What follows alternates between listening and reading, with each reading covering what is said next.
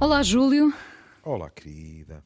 Hoje temos aqui um convidado em estúdio. Às vezes acontece, ficamos muito contentes e gratos com a presença de Daniel Sampaio, médico, psiquiatra, escritor, professor. Professor Daniel Sampaio, obrigada por estar aqui conosco. Com muito gosto.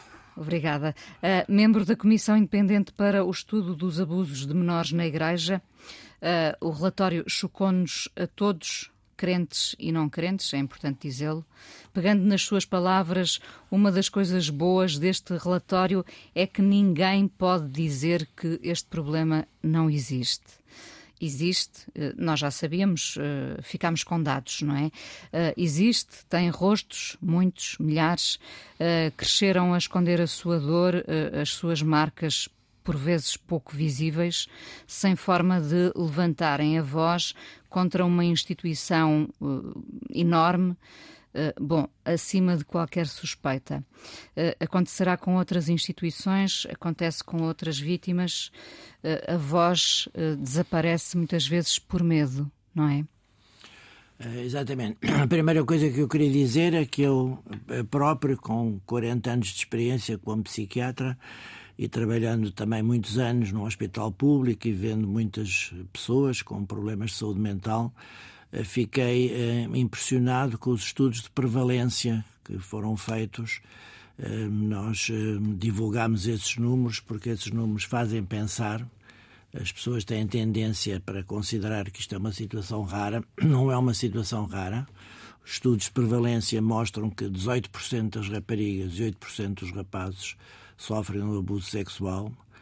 Um, e, portanto, isto é uma, um, qualquer coisa que acontece com bastante frequência. Está sempre rodeado de um manto de ocultação. Esteve uh, rodeado na igreja, isso o nosso relatório demonstra bem isso, mas não é só na igreja que há ocultação, há ocultação nos clubes desportivos, na, na família, em muitos setores. De qualquer forma, uh, este estudo mostra, talvez, que os abusos na Igreja são particularmente uh, complicados porque há crenças espirituais ligadas ao abuso. E é importante que as pessoas não, não esqueçam isso. Eu agora ouço muito dizer: bom, mas isso passa-se na, passa na família, passa-se no desporto, é verdade. Mas as características do abuso na Igreja, que nós tivemos a ocasião de estudar, mostra que muitos dos abusos foram feitos num contexto de crenças divinas que torna o poder muito grande, o poder do sacerdote muito grande, da freira sobre a criança que está muito vulnerável naquele contexto, e depois torna ainda mais difícil a revelação. Porque, porque temos, o medo é maior, evidentemente. Sim, e temos muitos testemunhos em que eh, as crianças tentaram falar com os pais sobre isso e os pais disseram: não, não digas isso, estás a inventar porque o padre é a voz de Deus. Daqui resulta que a Igreja tem uma particular responsabilidade neste momento para poder dar seguimento ao relatório e às nossas recomendações. Muito obrigado, Daniel, por estares connosco. Mas uh, tu calaste num ponto que para mim é muito importante. Poderemos lá voltar mais tarde, se quiseres, mas de qualquer maneira que eu desde logo gostaria de, de deixar em cima da mesa, que é que respostas temos e que respostas deveríamos ter. Isto é um abuso da minha parte, que estou a partir do princípio que tu concordas comigo que não temos as respostas necessárias. Tu dirás se eu estou demasiado pessimista.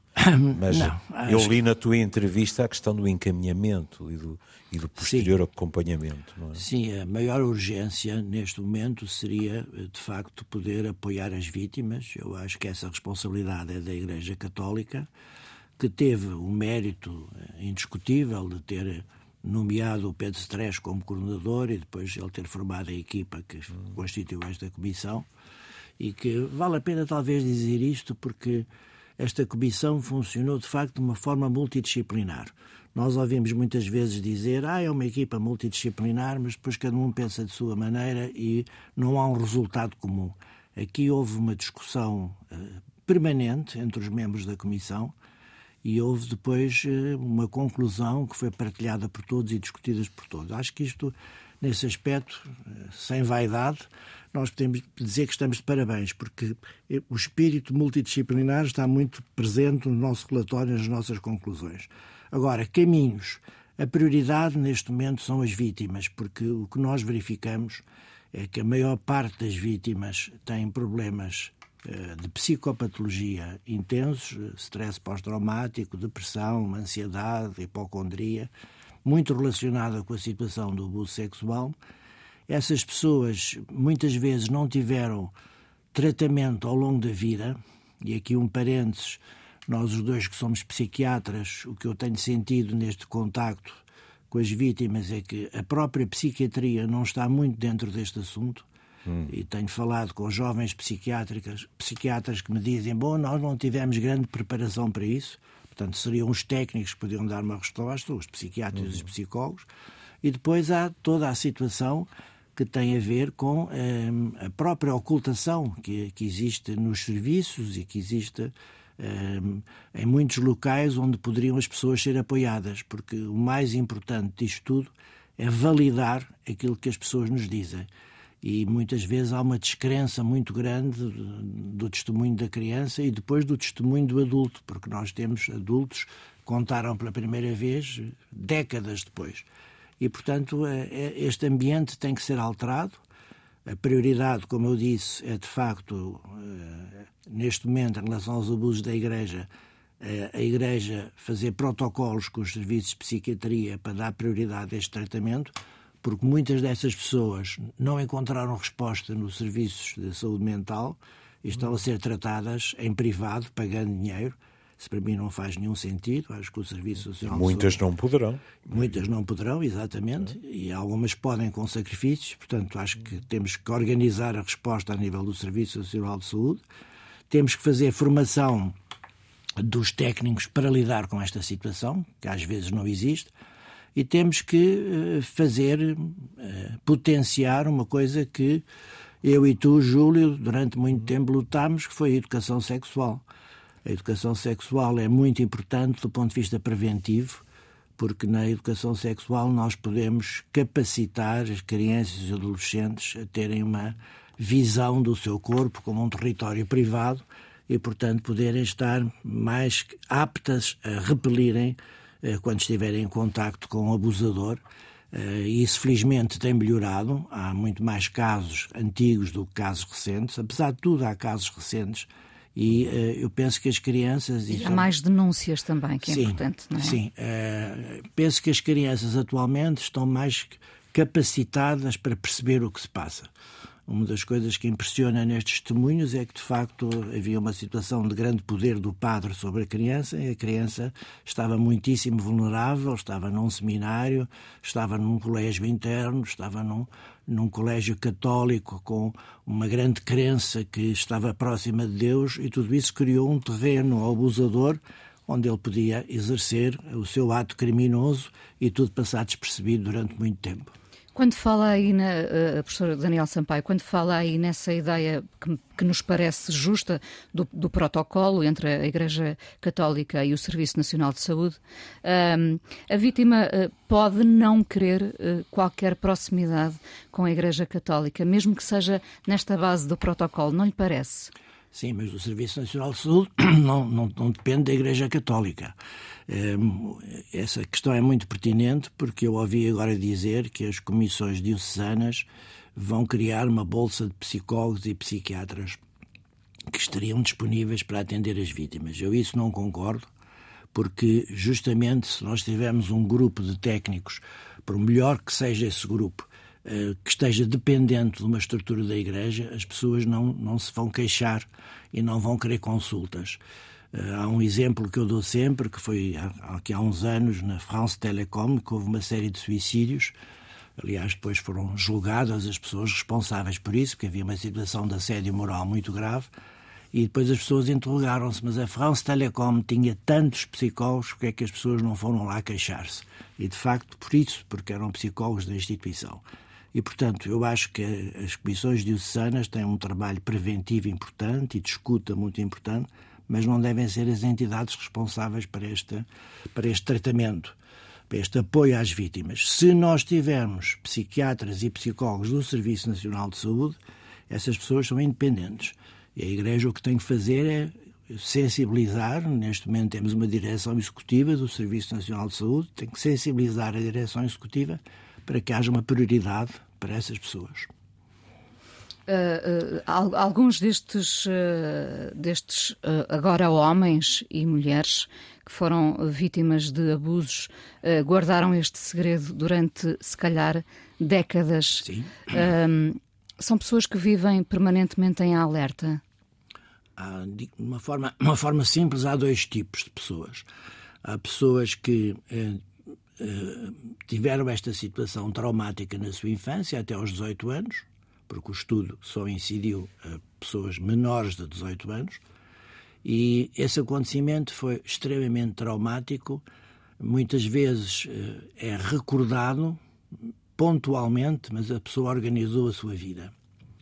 E quando fala deste assunto, eu fiz muitas entrevistas presenciais, porque algumas pessoas pediram para ser ouvidas presencialmente. Eh, era muito impressionante porque as pessoas diziam: Bom, eu sou casado, eu tenho filhos, eu tenho trabalho, não tenho problemas de maior. Mas quando nós pedíamos à, pessoa para recordar minimamente o que se tinha passado, muitas pessoas ficaram eh, com, com, sintomas de ansiedade, respiração alterada, punham a mão no peito, choravam, etc. Mas depois eh, conseguem fazer a sua vida. Há outras pessoas, que são felizmente minoritárias, mas são significativo o seu número, que nunca mais se organizaram do ponto de vista da sua afetividade, da sua sexualidade. Tiveram uma vida afetiva e sexual muito perturbada ao longo do tempo eh, e isso tem a ver com a situação do abuso. Portanto, o abuso provoca eh, alterações significativas do ponto de vista da perturbação mental, mas também do ponto de vista do trajeto, da trajetória de vida, do ponto de vista da afetividade da sexualidade. E, e é preciso perceber que essas pessoas têm que ser apoiadas nesses dois níveis.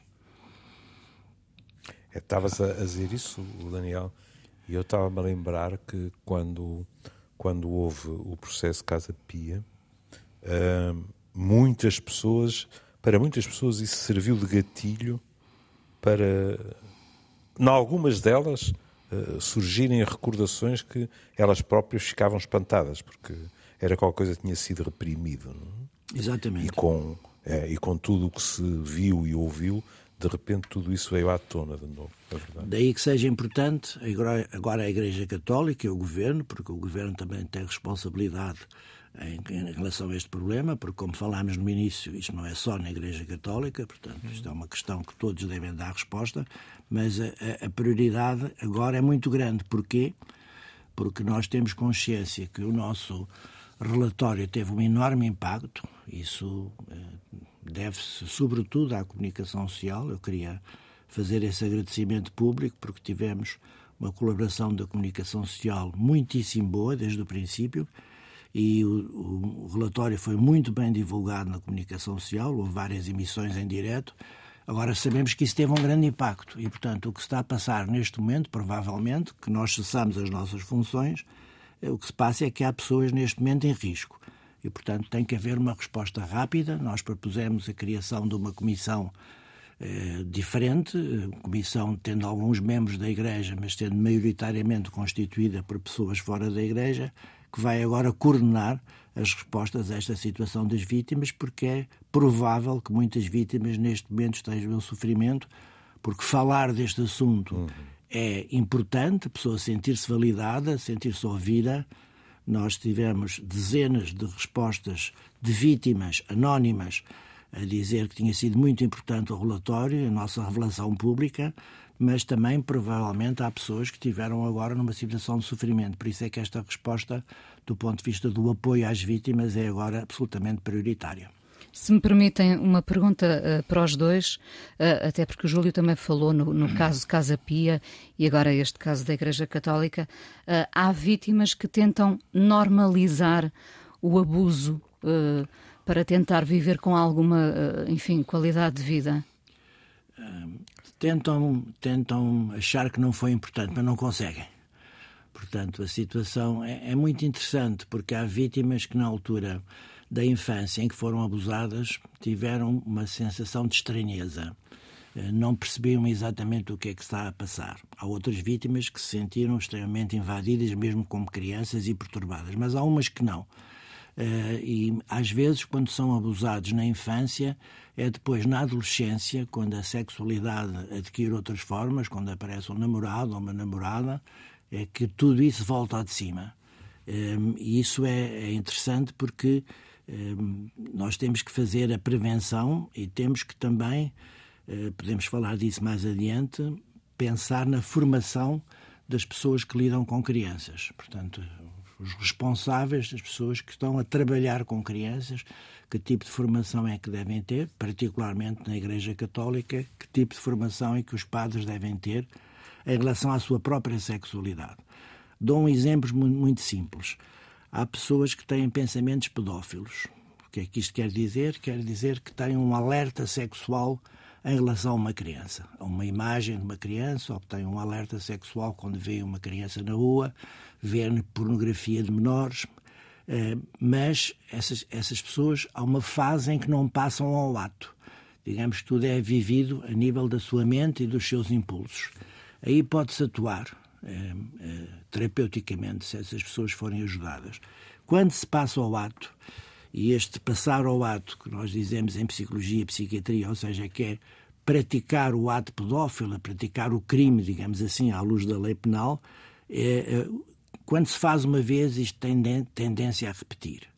E, portanto, aí a intervenção terapêutica é mais difícil, porque já se consumou, digamos assim, a passagem ao ato. O que quer dizer que, eh, num ambiente de, por exemplo, dos escuteiros, num ambiente desportivo, se nós tivermos atenção à formação das pessoas e, e pudermos eh, criar um contexto onde esses pensamentos que invadem o consciente das pessoas possam ser expressos. Eu, numa entrevista que dei a um órgão de comunicação social, lembrei-me de uma coisa que eu e o Júlio fazíamos. Quando fazíamos sessões nas escolas, punhamos uma caixa de perguntas. Ou seja, hum. antes de começarmos a falar, diziam que as pessoas, dizíamos aos jovens que podiam lá pôr dentro aquilo que quisessem. Isto era fascinante, porque havia brincadeiras, havia palavrões e frases obscenas, mas havia perguntas que o formador não tinha ideia que pudessem existir.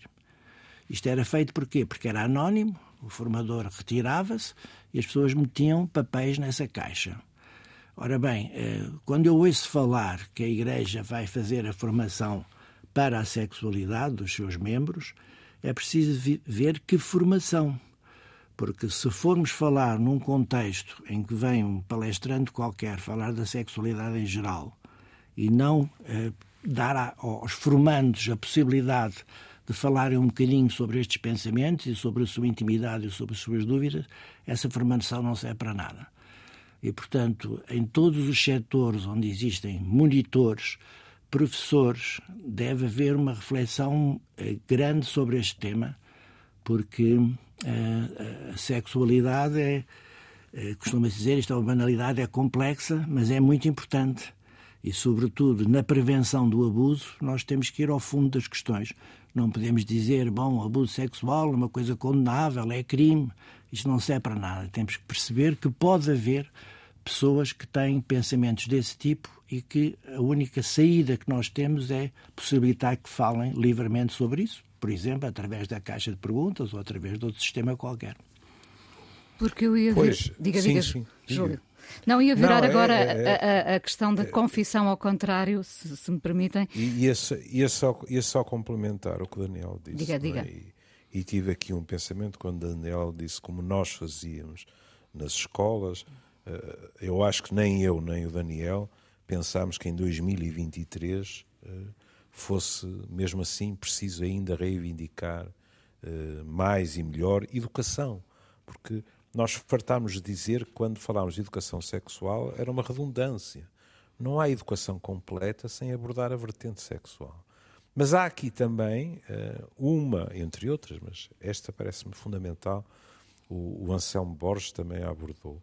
Há aqui uma dificuldade particular na Igreja.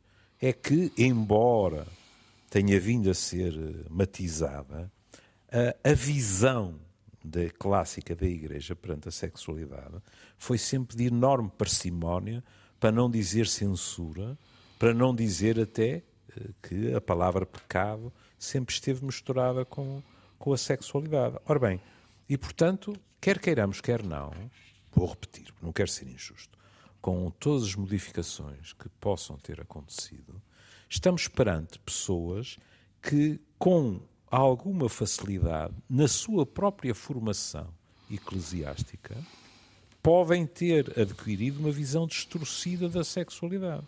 Agora nem estou a falar da questão do abuso. Estou a falar de que essas pessoas não são pessoas adequadas para qualquer tipo de formação na área.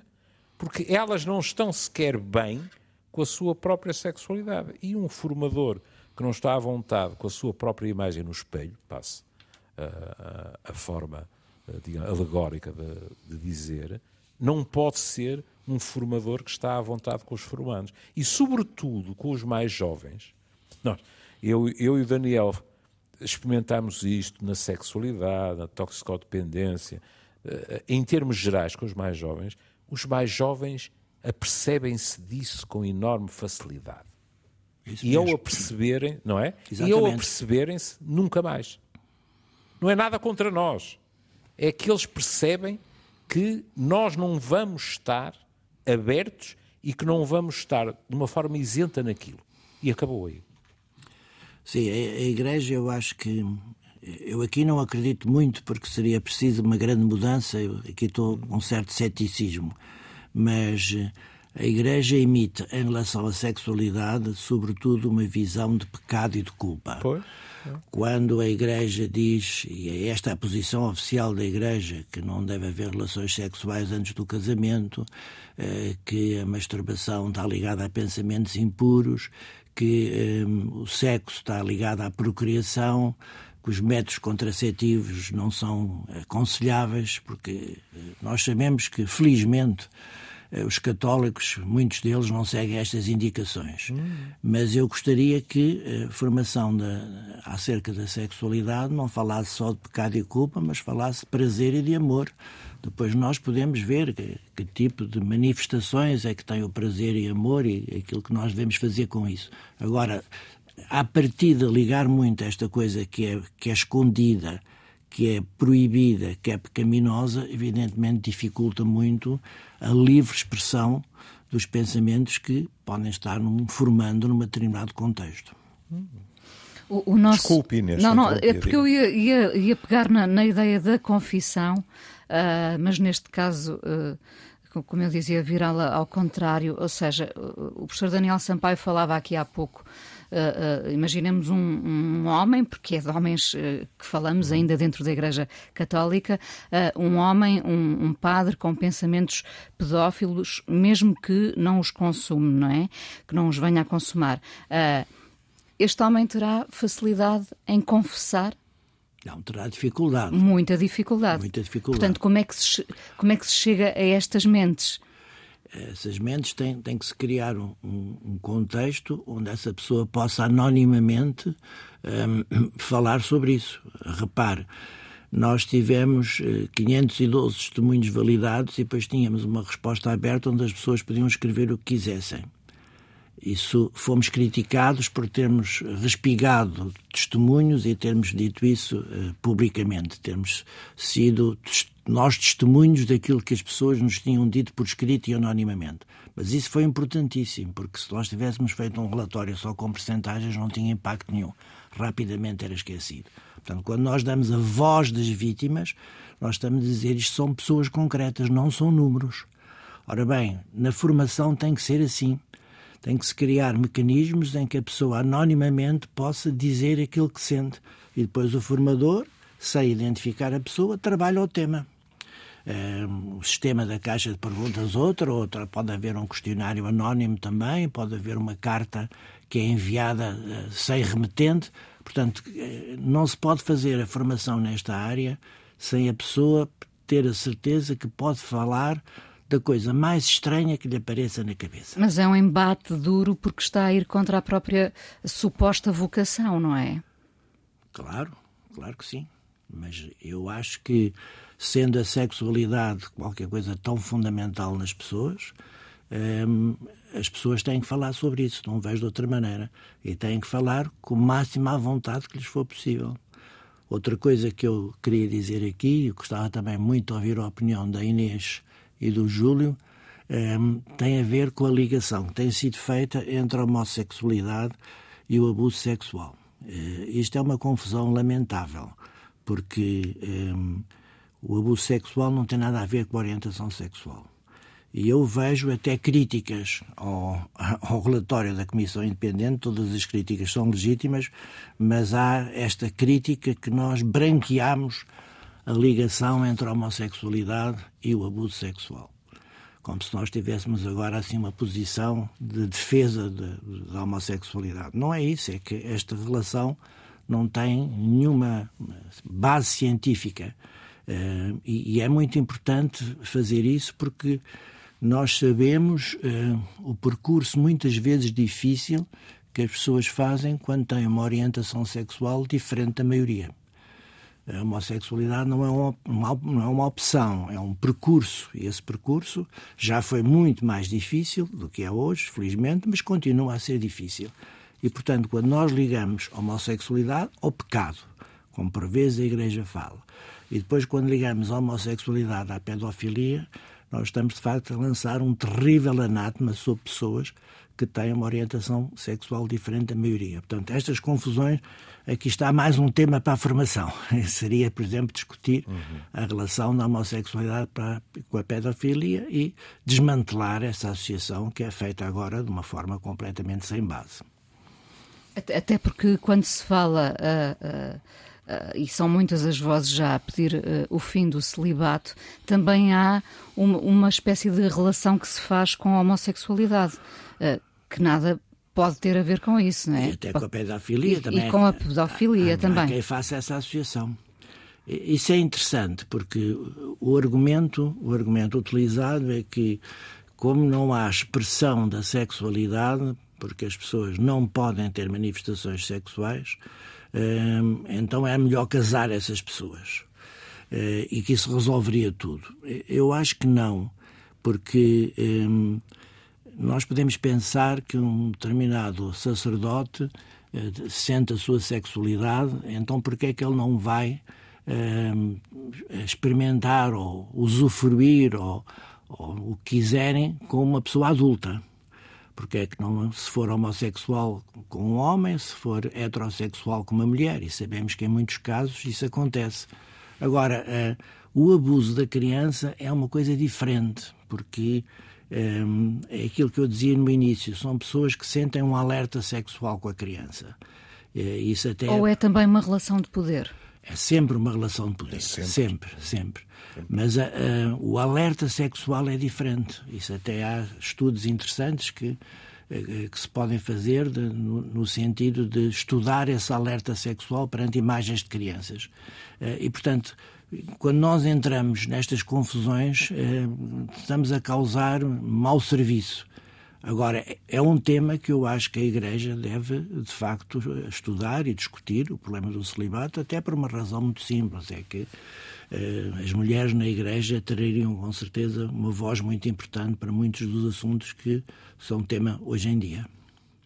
E é curioso até verificar, quando nós há bocado ambos tivemos o cuidado de dizer que, claro que houve modificações em termos gerais, na própria Igreja.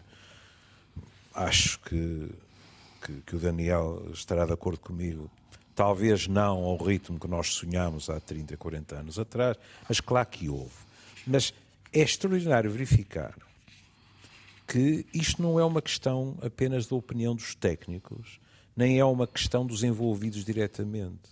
Por exemplo, isto que o Daniel acaba de dizer, de uh, haver pessoas que fizeram os seus votos e que depois se envolvem com adultos e com adultas. É? Eu ainda sou muito do tempo, não é? Da, da, da sobrinha, da pupila, disto, aquilo e daquilo outro. Da afilhada. Hoje, da afilhada, Sim. por exemplo. Hoje em dia, nós somos confrontados com relativa frequência com uh, situações em que o padre X ou o padre Y foi retirado uma paróquia porque havia uma relação, geralmente, portanto, estamos a falar de relações heterossexuais, pronto, com uma determinada senhora.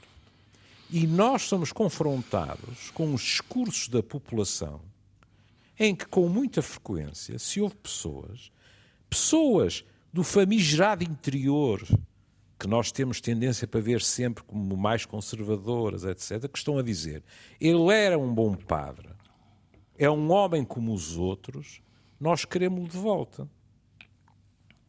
Ou seja, aqui houve uma modificação de mentalidades e a sensação que eu tenho, não quero meter a foice em seara alheia, e também pelo discurso de, de muita gente dentro da Igreja, a sensação que eu tenho é que algo que nem sequer é, tem um caráter dogmático é algo que, por exemplo, não chocaria de modo algum a sociedade em geral.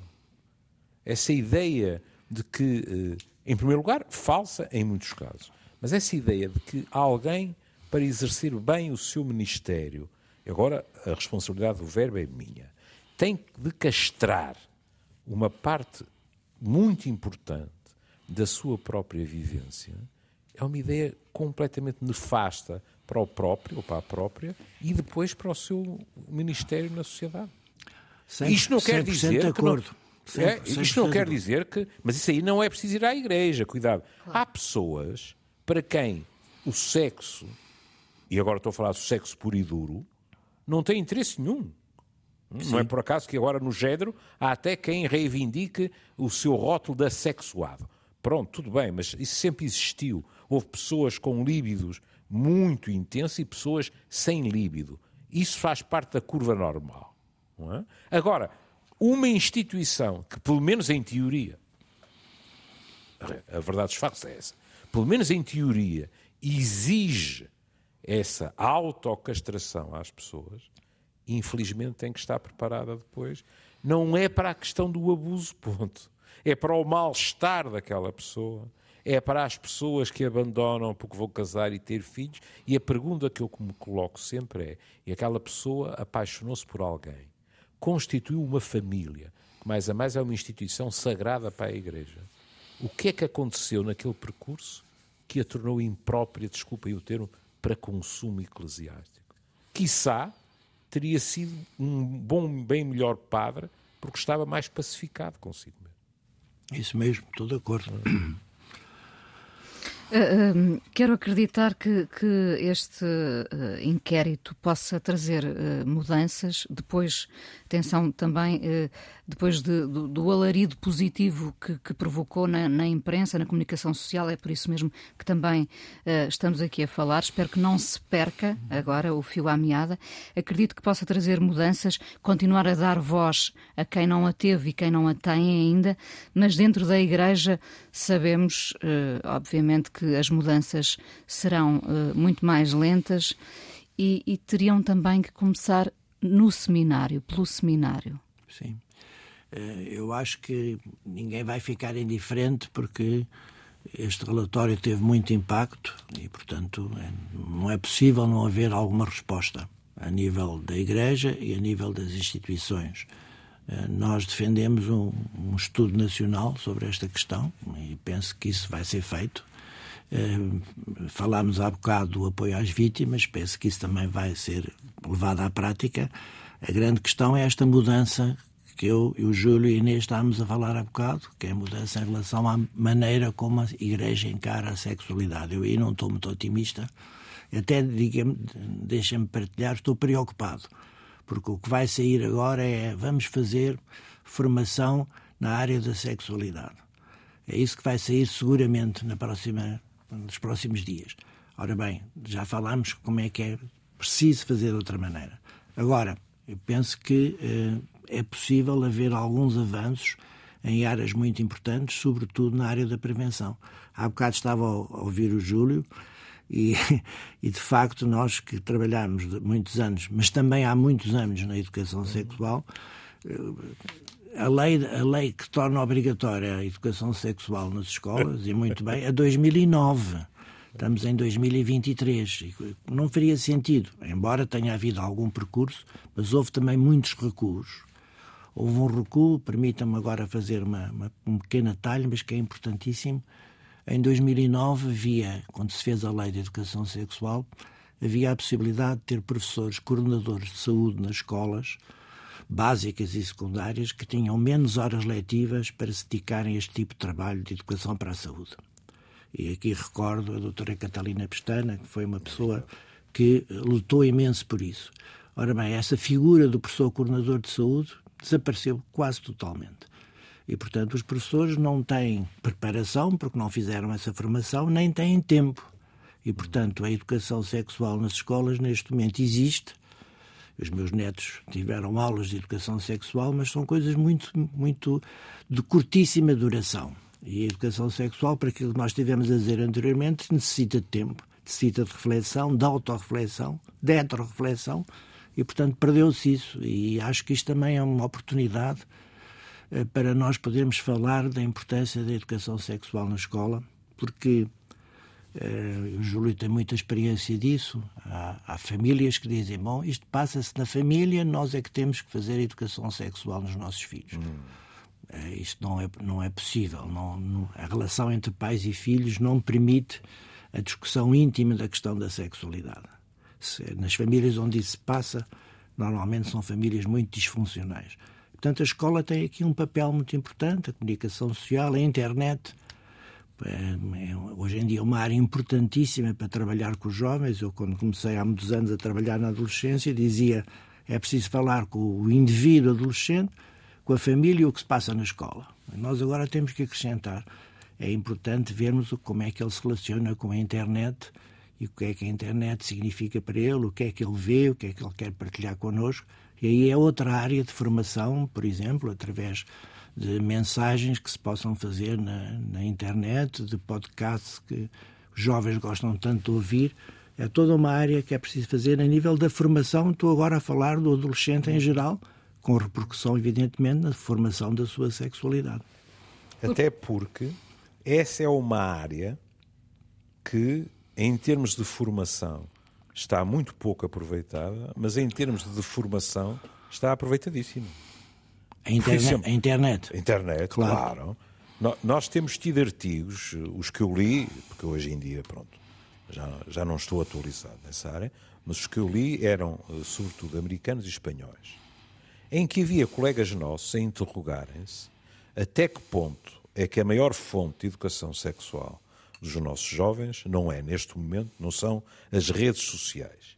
E a pornografia. Sim. E pondo o dedo numa questão desde logo básica, que era como é que querem desobjetificar o corpo da mulher quando grande parte destes rapazes não tiveram educação sexual que se considera boa ou razoável e, em contrapartida, se deparam, quando não procuram, se deparam constantemente com relações na, no, no, tipo de, de, filme pornográfico em que a mulher é apenas um objeto de desejo e de satisfação sexual. Isto é verdade, porque isto reforça os estereótipos. E há outra consequência que por vezes nós vemos na clínica, que eu tenho muitos adolescentes uh, na minha, no meu consultório, agora estou só em privado, mas eh, há uma importância grande da pornografia em relação ao desejo, porque de facto eh, a pornografia é muito eficiente e diminui eh, o desejo. E, e portanto, depois, no, no, nos jovens heterossexuais, que é o que eu tenho mais experiência, depois na interação com as raparigas, os rapazes com as raparigas, há muitas vezes uma certa é dificuldade. E isso também tem a ver com a questão da pornografia, que é uma questão muito importante. Eu incentivo os jovens técnicos, psicólogos e psiquiatras a perguntarem isso, porque é qualquer área que nós temos que aprofundar e tentar dar respostas diferentes, fazendo contributos, mesmo na internet. Queria só, já, isto agora é assim, isto é como as cerejas, como se costuma dizer, que é a, a relação da internet com a delinquência.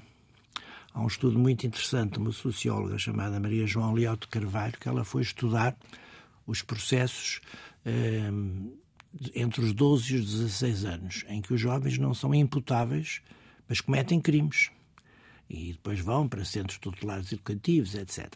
Mas o que é muito interessante é que esses crimes, portanto, esses atos delinquentes, são precipitados e planeados através da internet. Portanto, as redes sociais estão claramente ligadas a esses delitos que eles fazem.